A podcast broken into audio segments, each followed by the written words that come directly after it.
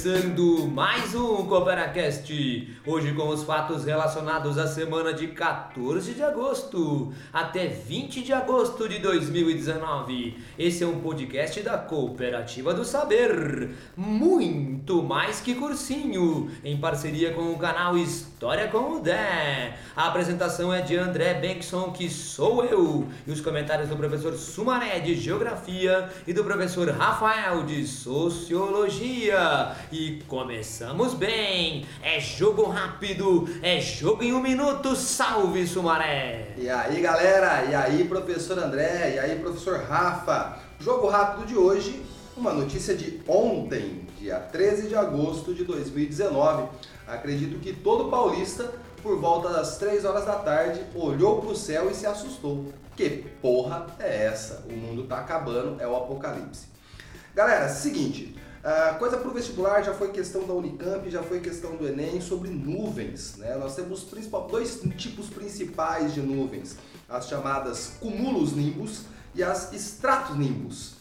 Uma delas é uma nuvem mais convectiva, de tempos de verão, que são aquelas nuvens carregadas. Sabe aquela chuva de verão, professor André? Que durante o final da tarde faz aquela carrega, parece que vai acabar o mundo, cai uma grande chuva e acabou? Sei, sim, isso, é um tipo de nuvem que acontece no verão, quando você tem dias quentes. O outro tipo de nuvem é a stratos nimbus, que são nuvens de climas de temperaturas mais baixas, que acontece quando você tem junção de massa polar que é o que nós tínhamos ontem. Se você prestasse atenção no céu de ontem, você veria que a nuvem era uma nuvem dispersa, apesar do céu estar escuro, amarelado, meio avermelhado. Então vem a pergunta, o que, que era isso? Se a gente pegar os dados do Metsul, a gente tem divulgação de tempo real meteorológicos, é, a gente vai notar que o que estava acontecendo hoje, ontem, era uma passagem de uma borra de fumaça. Então é uma grande quantidade de fumaça que vem lá da região amazônica. Então sai lá da região amazônica, veio passando, cortando o centro-oeste do país e o sudeste do país. Não foi só o estado de São Paulo que presenciou isso. Acre, Rondônia, Amazonas, Pará, Mato Grosso, Mato Grosso do Sul, Minas Gerais, Paraná. Todos esses estados presenciaram esse fenômeno. Mas aí o estado de São Paulo, como é a locomotiva do país, foi quando foi visto no estado de São Paulo que isso virou grande manchete nacional. Essa borra de fumaça, ela vem desde a semana passada da Amazônia e vem passando pelo país, quando nós tivemos aí o Dia do Fogo, né, um ato de protesto dos ruralistas e do agronegócio brasileiro, para mostrar que é necessário fogo para o processo do plantio marcaram um dia para atacar fogo e nesse dia foram registrados um aumento de mais de 700% dos focos de queimada na Amazônia. Essa fumaça vai para a atmosfera e isso vai se espalhar. Lembrando que isso não é a primeira vez que acontece no mundo. O ano passado, final do ano passado, um grande incêndio aconteceu na região da Califórnia e essa nuvem de fumaça também foi vista no litoral californiano. Em 1952, uma nuvem de fumaça como essa foi vista em Londres, também tapou toda Londres.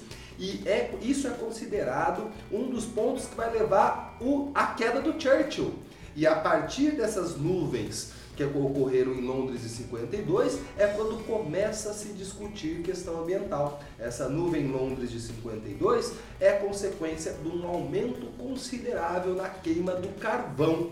Então, o que aconteceu lá em Londres 52, nos Estados Unidos no ano passado e no Brasil ontem, são todas consequências de grande emissão, emissão em grande escala, num pequeno espaço de tempo na atmosfera. E nos três casos é necessário uma condição meteorológica, é necessário uma temperatura mais baixa, uma massa de ar frio. Lembra da inversão térmica, aquele dia de manhã de inverno que você olha, parece que o céu está escuro, mas em cima do céu está claro?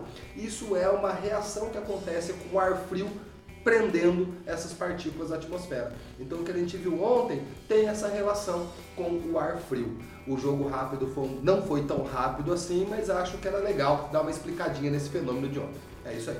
Muito bem, Sumaré, e impressionante, não é?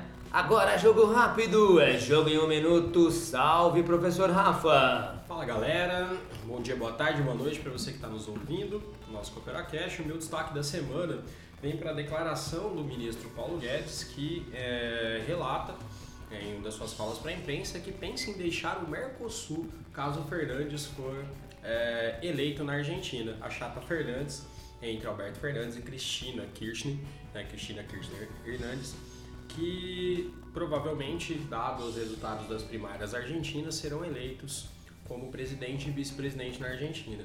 O que tange essa declaração, que é um quanto quanto interessante, é que um pouco tempo atrás o Brasil perdeu a condição de ser o principal exportador né, de produtos para a Argentina.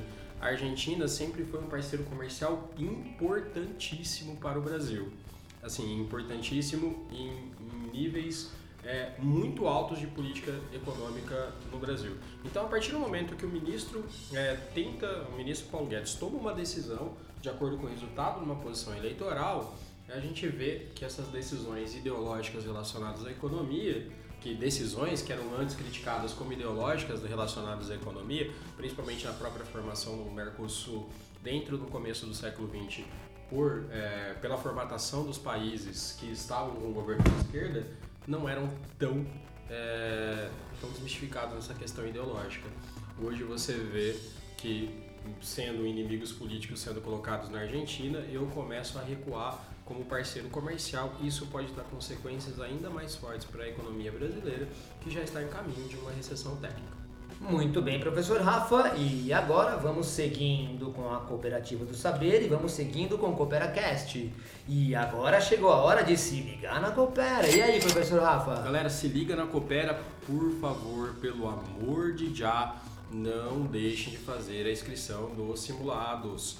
Os simulados do simulado Enem agora de sábado estão abertas as inscrições. Vai lá, se inscreve, porque a gente não deixa de escrever depois do prazo. Então temos um prazo, se inscrevam nos simulados, não percam os simulados, os simulados são importantes, ainda mais na reta final do nosso ano, gente. Vão lá, aproveita, se inscreve, faça os simulados e colhem aqui na Coopera nos sábados. Perfeitamente, e agora chegou a hora dos temas da semana. Temas quentes da semana. E como sempre, aqui nos estúdios avançados do CooperaCast, eu trouxe aqui o famoso baú da história. Vamos abrindo o baú da história e nós aqui analisando o baú da história estamos encontrando muita coisa relacionada à repressão do Estado, não é? Repressão de Estado. Vou ler aqui para vocês algumas das coisas mais importantes que aconteceram essa semana aqui na história em relação à repressão do Estado. Olha só, em 16 de agosto de 1792, o Maximilien Robespierre, né, um dos líderes né, jacobinos da Revolução Francesa, é, apresenta a petição é, da Comunidade de Paris para a Assembleia Legislativa, para a Convenção Nacional, né, que exigia a formação de um tribunal revolucionário. Né? Esse tribunal revolucionário, inclusive, no final vai gerar aquele período do terror. Né? Em mais ou menos dois anos, aproximadamente 30 mil pessoas foram guilhotinadas nesta época lá na Revolução Francesa. No dia 14 de agosto de 1936, Massacres de Badajoz, realizada pelo exército sublevado contra civis e militares defensores da Segunda República durante a Guerra Civil Espanhola, que ficaria lá até de 36 até 39. Agora já no dia 19 de agosto de 1936, a grande purgação da União Soviética começa quando o primeiro dos julgamentos de Moscou é convocado. Então Stalin começa na União Soviética a eliminar todos aqueles que ele considera né, que são contrários a ele. Né? Você tem toda uma, uma série de expurgos lá na União Soviética pelo stalinismo nos anos 30. Partiu Sibéria. Muitos, inclusive, foram né, levados para campos de concentração lá na Sibéria. Agora, já no dia 20 de agosto de 1968, as tropas do Pacto de Varsóvia invadem a Tchecoslováquia, esmagando a Primavera de Praga. Muito bem, um acontecimento muito importante, inclusive na época da Guerra Fria. Já no dia 15 de agosto de 2005, ou seja, mais recentemente, começa o plano de retirada unilateral de Israel para a remoção de todos os israelenses da faixa de Gaza e de quatro assentamentos é, no norte da Cisjordânia. Falei tudo isso para vocês porque nessa semana, no dia 20 de agosto de 2019, eu li na imprensa né, um levantamento do UOL, né, o site UOL, mostra que policiais mataram, atenção, olha só gente, policiais mataram 881 pessoas em seis meses no Rio de Janeiro e nenhuma em área de milícia. Dizem que ela existe pra ajudar, dizem que ela existe pra proteger. Eu sei que ela pode te parar, eu sei que ela pode te prender. Polícia para quem precisa, polícia para quem precisa de polícia, polícia para quem precisa, polícia para quem precisa de polícia. Muito interessante, né, Sumaré? O que, que você fala? Bom, é, antiga ordem mundial, Guerra Fria, nova ordem mundial e a gente vê uma repressão de Estado. Né? Então a gente vê aqui em casos diferentes, em modelos diferentes, em momentos diferentes, essa ação do Estado né, agindo aí sobre sua própria população civil.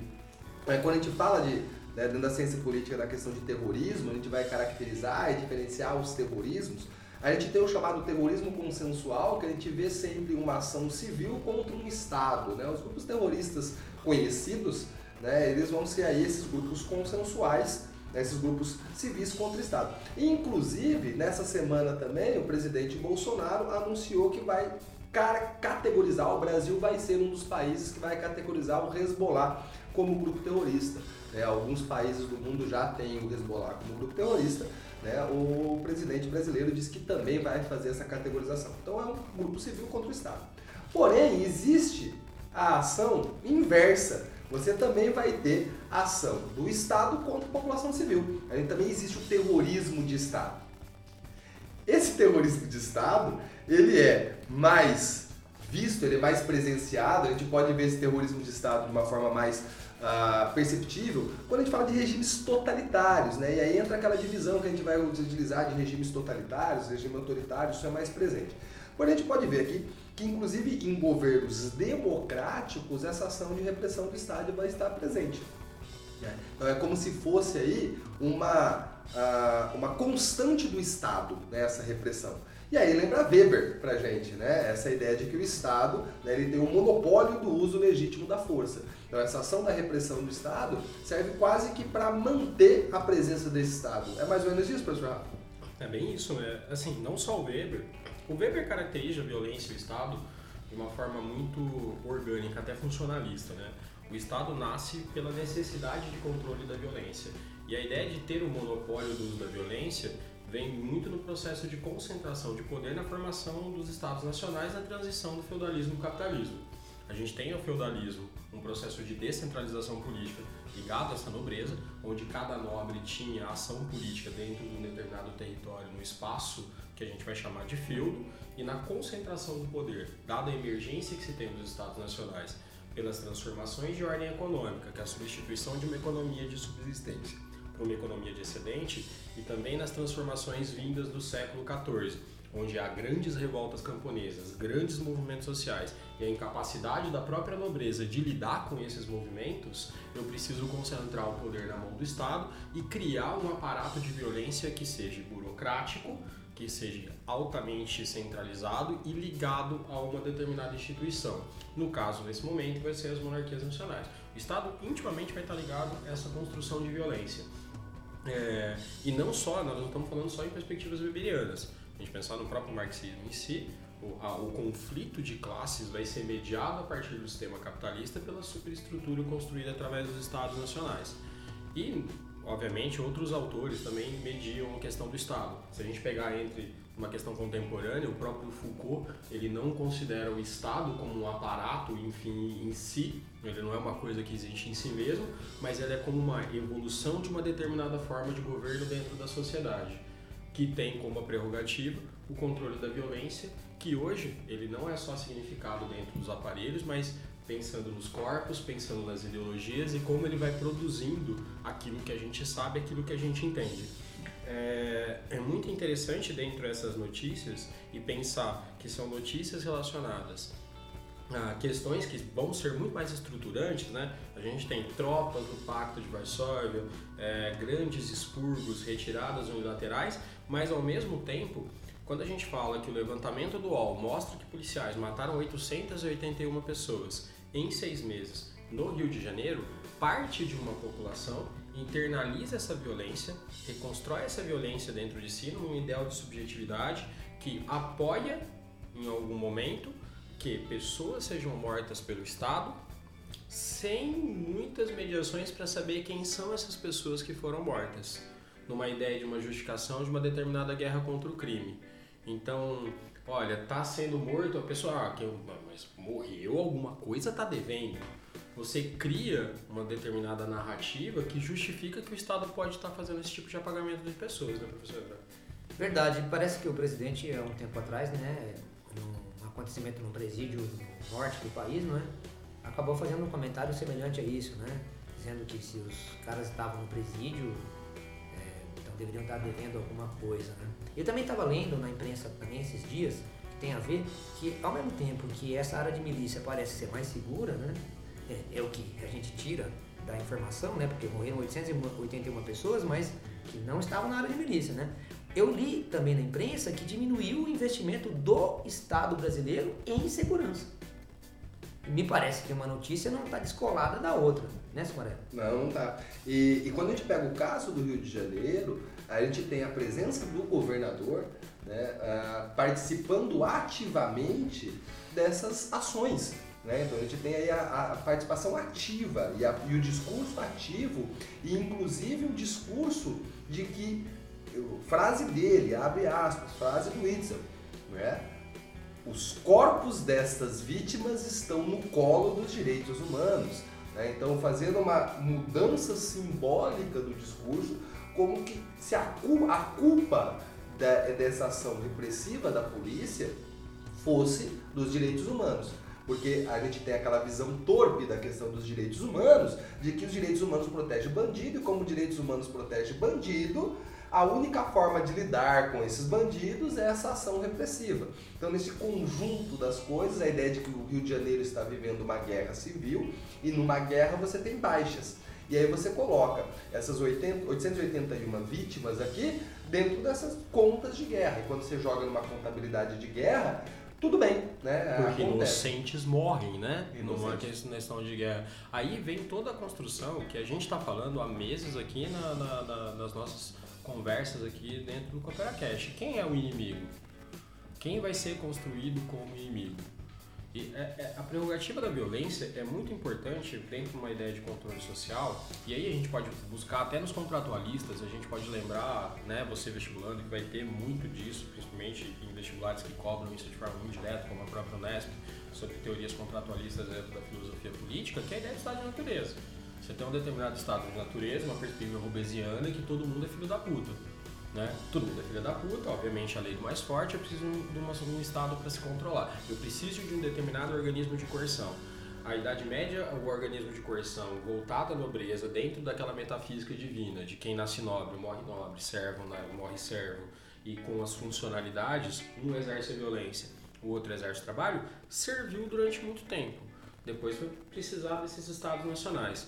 Mas o, o que chama atenção, quando a gente, obviamente, volta para a história para analisar isso, são coisas que hoje em dia a gente tem que voltar a pensar até do ponto de vista da construção dos estados. A gente falou de, da, da, da questão de Maximilien de Robespierre quando a Revolução Francesa.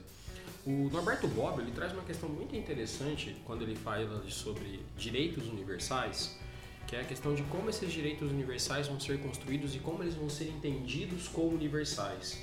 É que em um determinado momento, grande parte da sociedade no todo o globo vai entender que algumas questões são muito além, eles existem muito além dessas questões de construção de Estado. Elas devem ser mantidas para além dessas organizações sociais. E a gente pode pensar nas prerrogativas que a própria Revolução Francesa traz, uma perspectiva liberal, que é igualdade, uma ideia de liberdade, uma ideia de fraternidade. Obviamente, a gente pode mensurar o que são esses conceitos, mas isso é, define a questão do direito do humano, daquilo que a gente pode definir como humano. O que a gente está passando hoje, e não só no Brasil, dá para estender para outros lugares, as definições do que é humano estão muito concentradas na questão de quem é meu amigo, quem é meu inimigo, está próximo a mim, quem está distante a A expressão do momento, professor Rafael, é, a gente escuta muito, é pessoa de bem. É as pessoas de bem que elas têm uma carta de direitos diferente das pessoas que não são de bem, não é isso? E elas são livres para poder agir de forma violenta com quem eles não entendem ser de bem. E se a gente pensar que essa construção do que é essa definição de bem, havia jornais, por exemplo, havia jornais no sul dos Estados Unidos, no final do século XIX, jornais financiados pela Ku Klux Klan, uma organização racista, supremacista branca do sul dos Estados Unidos, cujo título do jornal era Good System. Me Pessoas parece de bem. que a origem da palavra pessoas de bem é da Ku Klux Klan, né? E, e a gente ressignifica isso hoje numa modernidade, esquecendo a categoria como que isso foi construído historicamente, e aí a gente consegue fazer, a gente não media essa distinção. Pô, o cara mora na favela, obviamente ele me oferece um tipo de perigo. Como se toda a morte que for executada, eu não duvido nem um pouco que as pessoas que estão aqui haviam realmente pessoas com alta periculosidade que foram é, em conflito com agentes do Estado, acabaram sendo mortas. Mas pensar que em 88, 881 pessoas em seis meses, e os relatos são distintos, há uma entrevista de um cobrador, de um motorista de ônibus no Rio de Janeiro, que ele fala de um jeito que assim, que é, ele fez a âncora da televisão chorar, a Glória Bach chorar, no sentido que eu peguei o meu neto quando ele nasceu, eu peguei o meu neto morto, indo para a escola. Ao caso icônico do músico e sua família indo a uma festa de aniversário que tomou da polícia tipo uma centena de tiros. Não foi uma centena, foi 81 tiros. Ah, tá. Foi 81 tiros. Agora Gente, sim. 881, gente, dá mais de 4 por dia. É mais de uma morte a- por 6 horas. É quatro cooperativas, tá, gente? Você que é aluno da cooperativa do saber, é como se nós aqui, em seis meses, né, nós temos um número de alunos em torno de 250, 300 alunos frequentando a escola em média. Pensa mais ou menos que é como se a nossa escola fosse exterminada quatro vezes por agentes do Estado. É muita coisa, é muita coisa. E, e- e interessante, um adendo final é, que eu acho que é importante a gente colocar, e nós estamos falando, não é uma questão, não há aqui espectros de dicotomias de esquerda, direita e afins. A- As notícias que trazem aqui, ah, que é repressão do Estado, e isso que a gente pode chamar, que, que- que o Sumaré colocou muito bem como terrorismo de Estado, tem outras prerrogativas. A gente está falando da grande purgação da União Soviética, né? que é dentro do, da inspiração marxista que se tem de uma ideia de uma sociedade sem classes sociais a partir dos modelos econômicos, eu tive um Estado que foi mediar essa relação de acabar com a, a- a propriedade privada, mas o Estado se torna como uma outra classe que também acaba sendo, de certa forma, uma classe opressora para a classe trabalhadora, porque essa classe política é burocratizada. Né? Tem um livro muito bem do, do Charles Bentley que ele fala da sociedade de classe na União Soviética. Eu crio uma outra sociedade de classe dentro da União Soviética que vai ser a burocracia do Estado, vai ser a burocracia do Partido Comunista que o Estado que o Stalin vai construir a partir do que eles vão chamar de socialismo soviético, que é um socialismo de Estado. Eu fecho essa ideia de evolução mundial ao ponto que não é tão importante assim as internacionais socialistas e expandir essa ideia que eu preciso acabar com a propriedade privada no mundo todo e eu centralizo na porra do, do, do- do Estado. Professor Rafa, você falou em so- socialismo mundial, socialismo, socialismo local, é isso? Então parem as máquinas!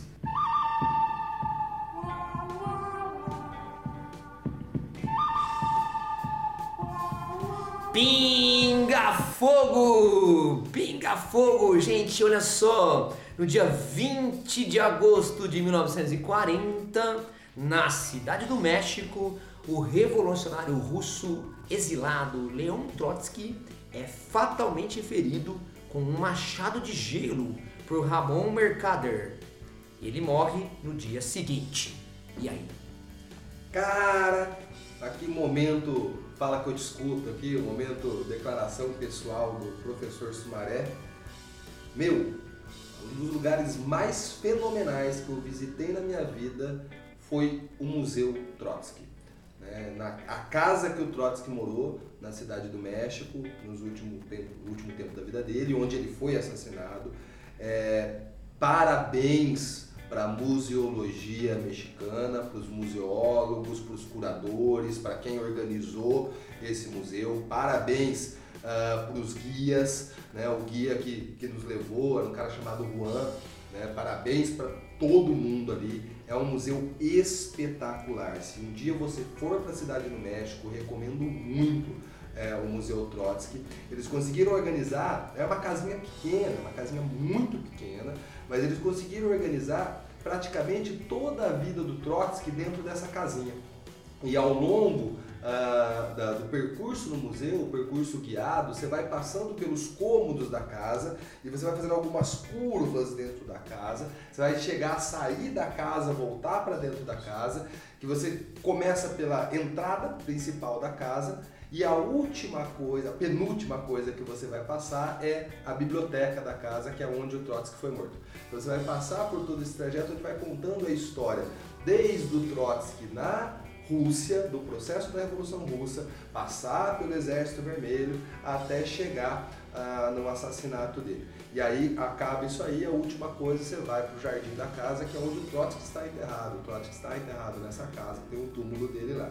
E aí, cara, independente de ser trotskista, de ser stalinista, de ser leninista, de ser qualquer um desses istas, é, é uma grande aula de história, uma grande aula uh, de momento aí que, como o professor Rafa falou, nós estamos falando de União Soviética, nós estamos falando de um regime socialista real.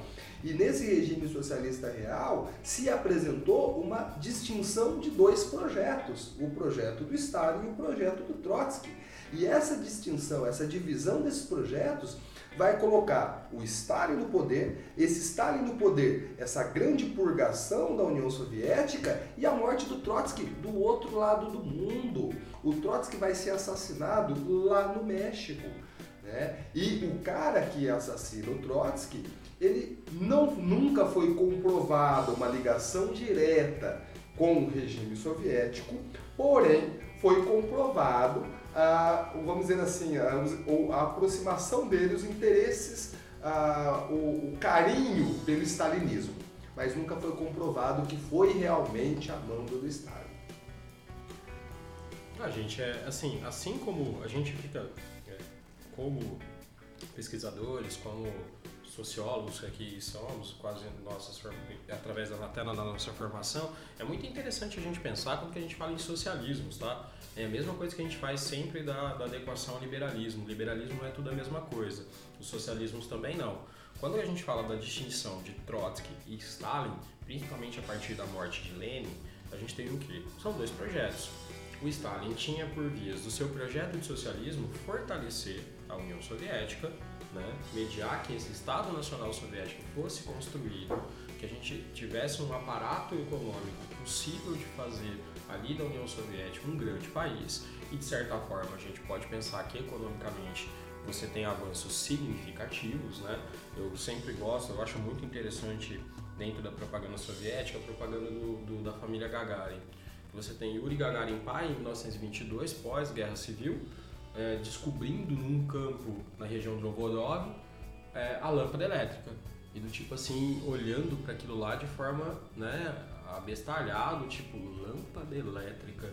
Isso para uma Rússia que era praticamente feudal depois da segunda metade do século XIX. Só em 1867 você vai ter liberação da servidão. É, é incrível para aquele cara. E 30 anos depois o filho dele estava dando a volta na Terra. Né? Então é assim, é uma construção econômica, de certa forma, que ajudou a União Soviética a ser o que ela foi dentro do contexto da Guerra Fria e todas as mediações possíveis podem ser feitas tudo que a gente está falando aqui é passível de simplificações e generalizações. Mas é, Trotsky, na linha que você tinha a partir do, das construções de uma determinada internacional socialista, que vai nascer em 1867, a primeira seria em Londres, com a própria participação de Marx e Engels, a segunda vai ser em 1895, se a minha memória... 89. 89, com Engels conduzindo em Paris. Então você tem essas internacionais, o Stalin meio que né, tira um pouco desse papel internacional assim que ele assume, e o Trotsky tinha como essa ideia de promover a revolução. E nesse sentido, por exemplo, é o que tem a construção de alguns né, dos partidos comunistas, que até como o nosso, no caso, em 1922, que vai ser. Daí já vem a fruto da terceira internacional, Sim, da terceira que é do. Lenin em 1919. né? Então veja, gente, nós estamos falando de projetos de interpretações do próprio marxismo, né? Que eh, são projetos distintos. A obra marxista ela é imensa e é passível de ser interpretada de várias formas quando quê? Quando a partir de uma teoria que foi apresentada no século XIX, atores políticos vão ressignificar ela de acordo também com as suas realidades regionais, com as suas características acadêmicas também, as suas características intelectuais daquele determinado momento. Então é muito interessante isso. Mas, sem maiores divagações, a gente pode pensar que o comunismo soviético, perdão, o socialismo soviético, né, é um projeto que utilizou de alguma forma da repressão do Estado para conseguir os seus anseios, para conseguir as suas ações. E ficar dentro só da, da Rússia, então a gente não precisa nem expandir. Vamos pegar o modelo soviético russo. Aí você tem já três modelos pré-União Soviética. Né? Você tem Lenin, Stalin e Trotsky com diferenças nessa interpretação Significativos, de- significativos. dentro desse marxismo. Se você pega pós-União Soviética, você ainda vai entrar aí Khrushchev, você vai entrar aí uma série Oi? o Brejev, depois Brejev, depois o Gorbachev. Então você vai chegar aí em aplicações diferenciadas dentro da própria União Soviética. Então, como o professor Rafa falou perfeitamente, do mesmo jeito que você tem N capitalismos, e dentro desses N capitalismos, você pegar só o liberalismo, você tem N liberalismos, dentro do socialismo você também tem N socialismos. E a gente pode pensar é, como que a gente tem, é, como isso significa, lembrando, você quem não fez o curso do professor Guilherme, conversem com o professor Guilherme, como isso, por exemplo, significou em outros lugares. Se a gente pensar dentro da Europa Ocidental, a gente tem como o pensamento de Antônio Gramsci ressignificou dentro da Europa Ocidental na construção de um determinado socialismo uma interpretação sobre Marx. Aqui na América Latina, a construção do socialismo que vai virar o socialismo cubano, um movimento que nasce nacionalista, depois se torna socialista a partir de Che Guevara, Camilo Cienfuegos e o próprio Fidel Castro. No Peru, você tem Maria. No Brasil, você tem pensadores como o próprio Caio Prado Júnior, que vai pensar o Brasil. E na África, você vai ter também pessoas como Franz Fanon, ou de uma forma prática, a gente pensar como Thomas Sankara em Burkina Faso, que tem inspirações marxistas, mas usa esse marxismo num processo que vai estar dentro daquele, da ideia de descolonização de África e de Ásia. Gente, olha só uma coisinha. Nós estamos falando de repressão de Estado, né? E você falou de África também, não é?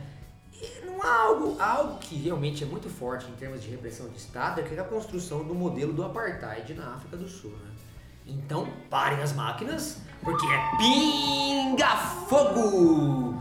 Dia 18 de agosto de 1964, a África do Sul é banida dos Jogos Olímpicos pelo Comitê Olímpico Internacional por não renunciar ao regime do apartheid, Sumaré. Cara, o apartheid, é importante a gente pontuar uma coisa aqui, principalmente para o vestibular. né? O que, que diferencia o apartheid do racismo pura e simplesmente e estrito? O apartheid ele é um regime de segregação institucional, ele é institucionalizado, ele é legalizado. Então você tem dentro da questão do apartheid leis e regras de segregação. Quando a gente fala apartheid no caso da África do Sul, a gente pode pensar de uma forma simplificada da separação dos brancos e negros. Porém, o apartheid na África do Sul ele é um conjunto de leis que vai desde 1910, a primeira lei é de 1910, e você vai ter modificações das leis até os anos 70. Aqui nos anos 60, é onde você tem uma intensificação desse apartheid, que vai ser chamado por alguns de o grande apartheid, que é onde você vai ter a criação dos chamados bantustões.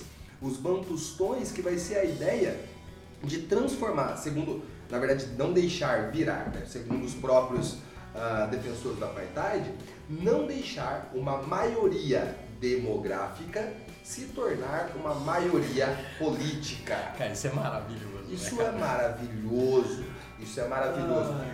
Porque qual que é a ideia dos bantustões? É você criar dentro da terra, que já vem lá de 1910, a lei de terras, você colocar as terras de negros, que é- era cerca de 10% do território do país, essas terras de negros seriam divididas nos chamados bantustões, e esses bantustões passariam a ter uma autonomia política. Ou seja, os negros ali dentro poderiam votar em dirigentes negros ali dentro. Então essa ideia de você pegar essa maioria populacional, que era cerca de 90% da população, isolar essa maioria populacional dentro desses espaços e não deixar essa maioria populacional se tornar uma maioria política. Isso, é, quando a gente analisa dentro da ciência política, isso é até mais severo politicamente do que a pura e simples separação e segregação né, que vem desde lá de 1910. Porque aqui você está lidando com essas questões uh, políticas.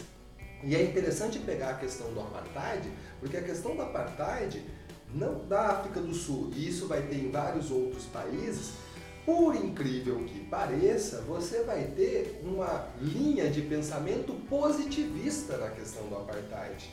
Por quê? Porque o argumento positivista que nós tiramos daí é que assim, a colonização na América foi um massacre.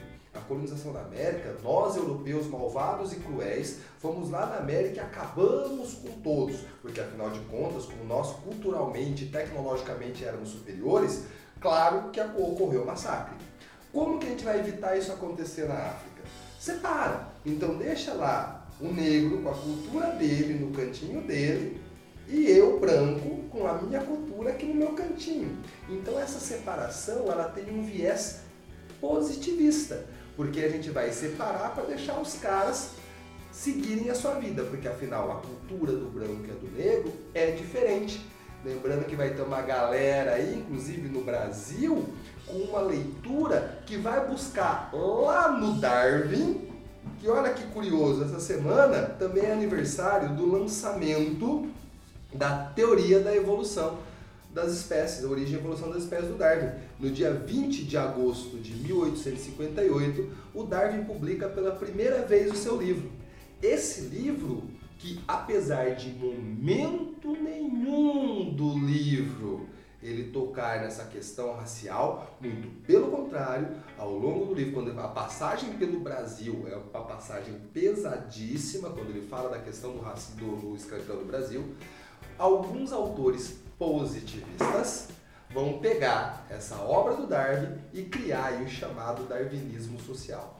Então, dentro da ciência, das ciências humanas, da ciência política, dentro das ciências humanas e da ciência política, você vai ter essa leitura, essa leitura puxada para o positivismo, para essa questão da manutenção das elites e classes dominantes. É ou não é, professor Rafa? O professor Rafa está se contorcendo aqui, gente. Ah, não, assim, se tivesse, ó, se vou... tivesse margem, é ele está se contorcendo, se ó, mordendo. Eu, eu, vou falar assim, gente, hoje vocês vão pedir licença poética para vocês, para vocês, nossos ouvintes, que em geral nosso Cooperaquest dura 45, 50 minutos. Hoje o negócio vai longe, tá? Porque aqui cai muito de coisas que a gente discute também como professores aqui na escola, de como os assuntos são abordados. Isso que o Sumaré falou sobre positivismo, sobre essa construção positivista, é uma coisa que a gente vai ouvir dentro da história do Brasil, professor André? Quando a gente pega, por exemplo, Lina Rodrigues. Né? Lina Rodrigues vai ser, por exemplo, um dos pioneiros da antropologia brasileira que se utilizava de métodos é, biológicos, né? ele era médico também de formação, para tentar reverificar questões sociais. Isso que o professor Sumaré colocou é muito interessante quando a gente pensa. É, outros caras também vão fazer isso no século XIX a partir de teorias do Darwin, por exemplo, o Herbert Spencer. O Spencer vai ser o criador desse conceito de darwinismo social, que era biólogo de formação, que é uma transposição de uma questão de como a ciência natural, a partir das metodologias que o Darwin traz, para as questões sociais. O Nino Rodrigues, gente, media crânio de negros e brancos e propunha sistemas jurídicos diferentes para ambos os casos. Porque, olha, se os negros, segundo ele, tinham cérebros menores, eles deviam ter sistemas jurídicos menores, porque eles eram mais tendíveis a animalidades. Então a gente está falando isso, essa construção positivista influencia no Brasil de uma forma assim, fodida, que não é pequena. Eu quero fazer um parênteses aqui para ressaltar uma coisa para vocês, galera. Eu não sou professor de sociologia, apesar de ser sociólogo, cientista político, eu já dei aula de sociologia. Mas uma questão aqui do positivismo. Olha como, esse, como é esse discurso positivista. Eu estou pegando algo que na nossa leitura, quando a gente vai fazer uma leitura social e analítica, a gente vê que é algo bizarro. Eu estou diferenciando brancos e negros e falando que o negro é inferior. Só que olha como isso é positivo. Porque pelo fato do negro ser inferior, tadinho, ele não pode ter o mesmo sistema jurídico do branco, porque o branco, ele é racional. Então o branco, ele tem que ser punido de uma forma mais severa. O negro, tadinho, por ser inferior, por não ter essa percepção, a gente faz um sistema jurídico diferenciado. Perceba que está na mesma lógica do apartheid da África do Sul. Eu faço essa separação porque são diferentes culturalmente. Volta, Rafa. Que a gente, assim, o que a gente está falando aqui e outra coisa são como que essas narrativas são criadas, tá? Porque pensa, eu vou reler a notícia até por uma questão de narrativa quando que a gente fala do apartheid. A gente pensa, a África do Sul é banida dos Jogos Olímpicos pelo COI por não renunciar ao sistema do apartheid. Que ano que é? 1964. O que, que a gente tinha em outro estado que era muito importante nessa época ainda, em 1964, professor André?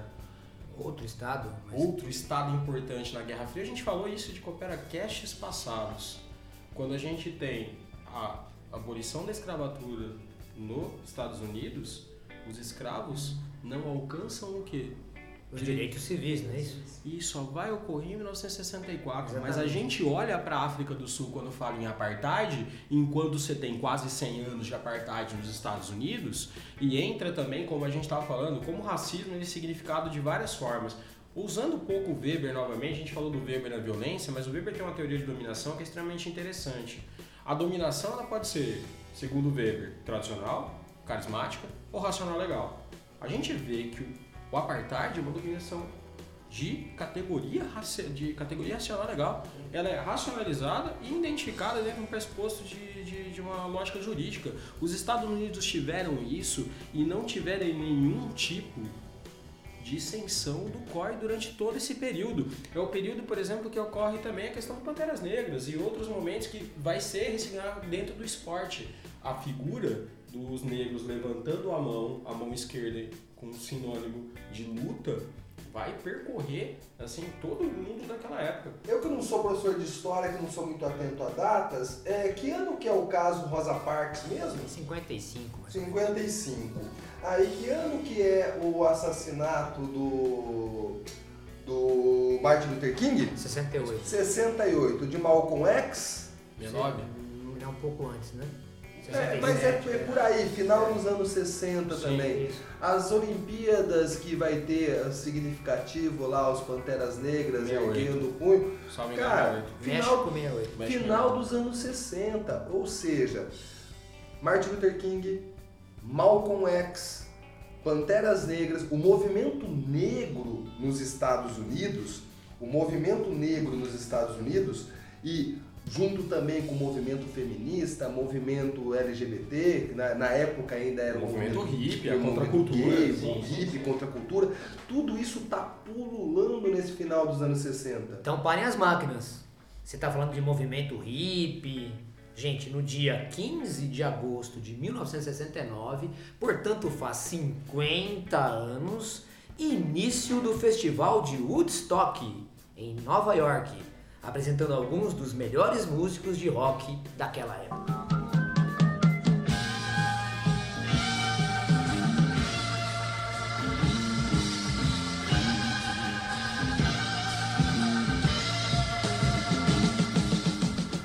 A gente vê, vai ver Jimi Hendrix, um negro, tocando guitarra como se fosse deus. O hino nacional dos Estados Unidos na guitarra do Jimi Hendrix. E depois ele tacou fogo na guitarra.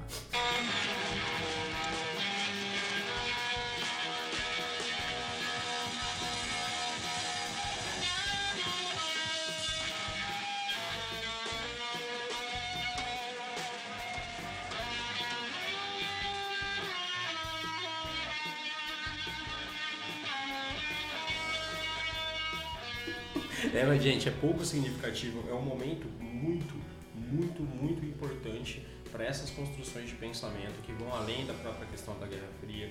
Existem a ideia de movimentos sociais que estão pululando, buscando seus espaços e buscando suas representatividades. Se você está, vai prestar Enem, preste atenção no primeiro dia de prova. Né? O primeiro dia de prova que é o dia de linguagens e humanas. Esse período da história é um período que é muito corriqueiro, tanto na prova de linguagens quanto na prova de humanas, quando a gente fala desse momento aqui da contracultura. Então você tem um movimento político, esse movimento político com o movimento negro, com o movimento feminista, o movimento gay, que na época era o movimento gay, depois vai se construir o movimento LGBT, mas você tem também no campo cultural. Então você tem Woodstock rolando, você tem aqui a questão, aqui no Brasil a Tropicália, né? Então você Beatles lança Sgt. Peppers, né? Então você tem culturalmente também uma transformação no pensamento da época. Não, e como isso é ressignificado aqui nas colônias, né? Porque você tem a, a, o protesto contra a guitarra elétrica. Tem uma marcha, marcha. em São Paulo, né? Uma passeata é, no ano de 67 contra Isso. a guitarra elétrica. O Gilberto Gil ele tem uma narrativa muito interessante sobre esse protesto, porque ele foi. Ele mas foi. O Gil é louco também. Não, mas ele foi, ele falando assim: ah, eu fui porque a Nana me convenceu. E na época ele namorava a Nana Caymmi. É, mas na verdade parece que foi tipo a Elise, na verdade, que convenceu ele. Sim, é, não lembro se foi a Elise ou se foi. Mas depois. Ele é... disse que ele foi em respeito a Elise, porque na verdade ele não era nem de um lado nem de outro, então ele queria agradar os dois.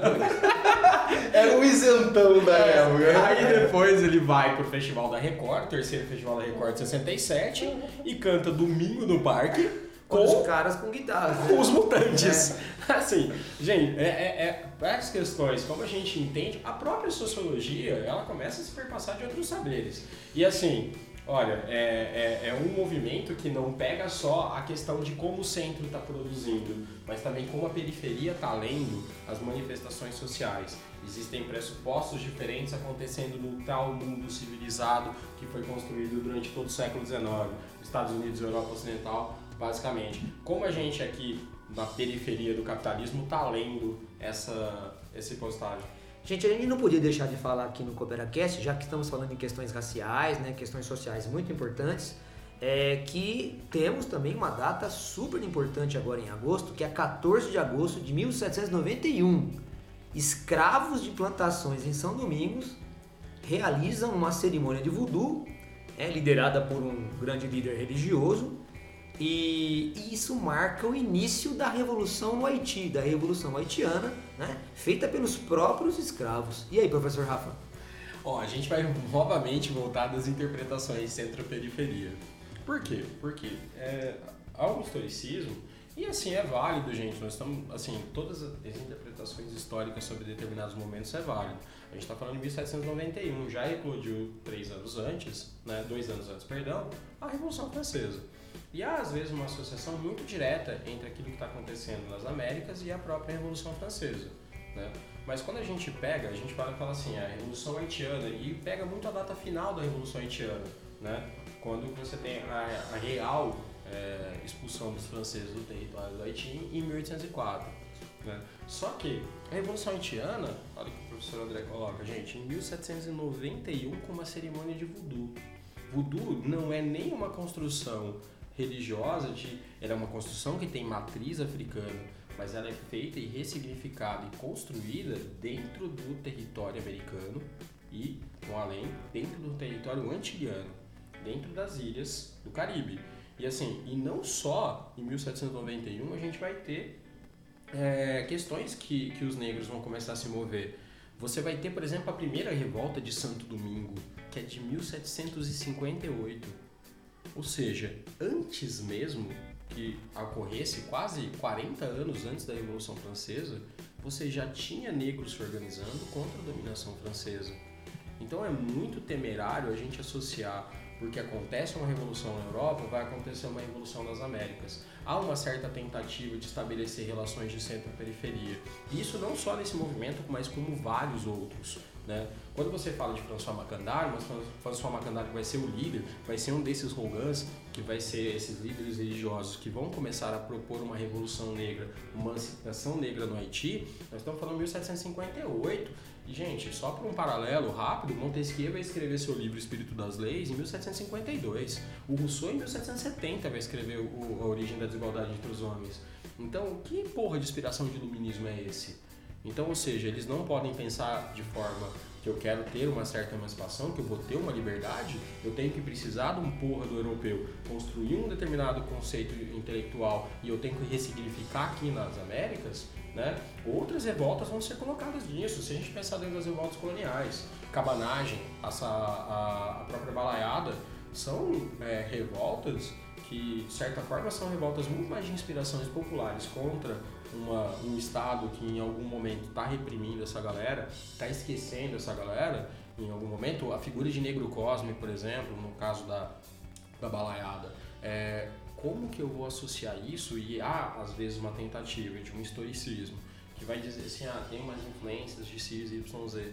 As ideias nem chegavam direito para essa galera da forma que eles gostariam. Né? É como a gente entender o, todos os processos de decolonização a partir da Segunda Guerra Mundial e esquecer das características regionais daqueles territórios, esquecer da história daqueles povos. E a gente tirar um pouco o prisma da matriz europeia na hora que a gente for analisar eles.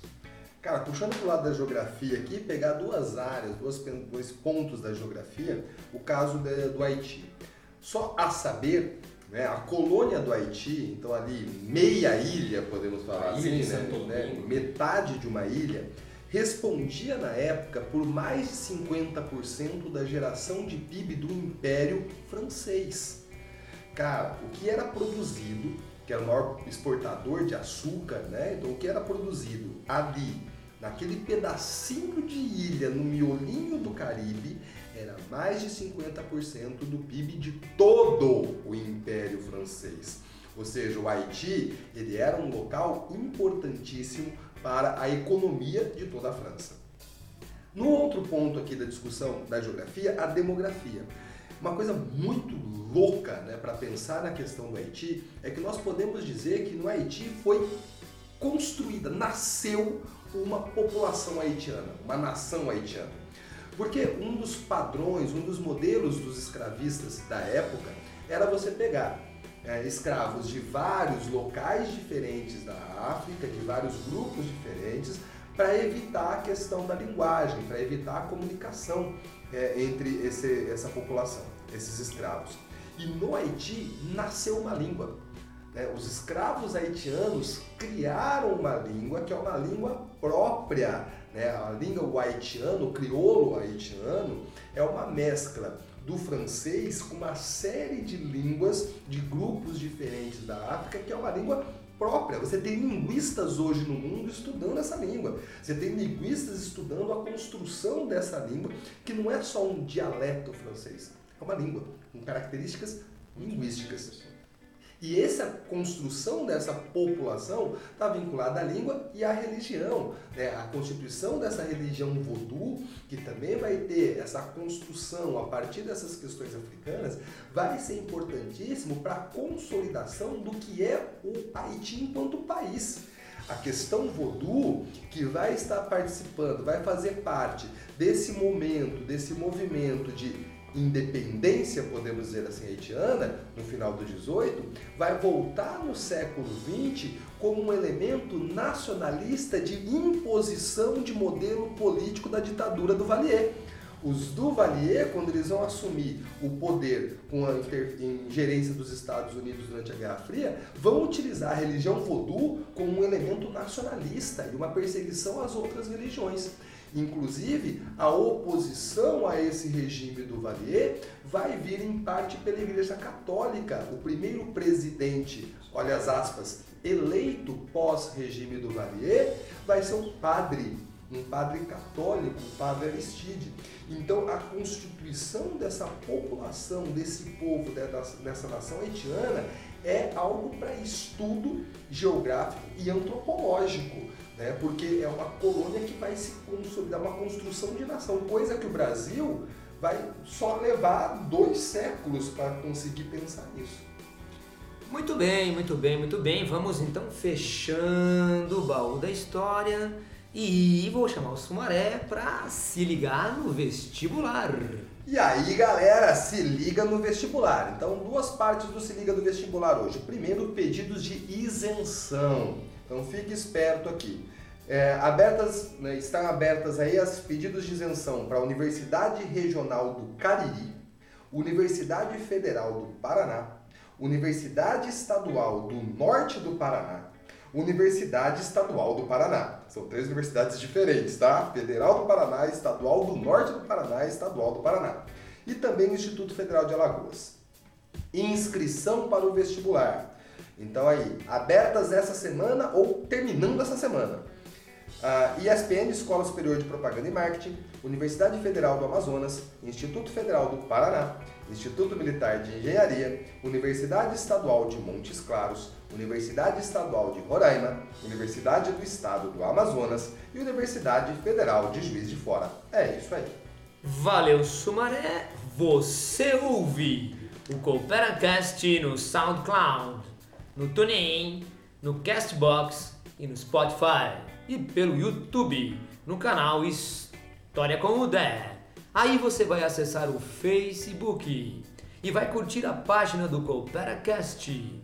Lá você vai mandar perguntas, críticas e sugestões de pautas. Quero agradecer o professor Sumaré pelos comentários, professor Rafa pelos comentários no programa de hoje, ao professor Chico de Biologia pela técnica mais técnica do Brasil e muito obrigado e tamo junto. is where you prefer you to be alone. Oh, no, Lord.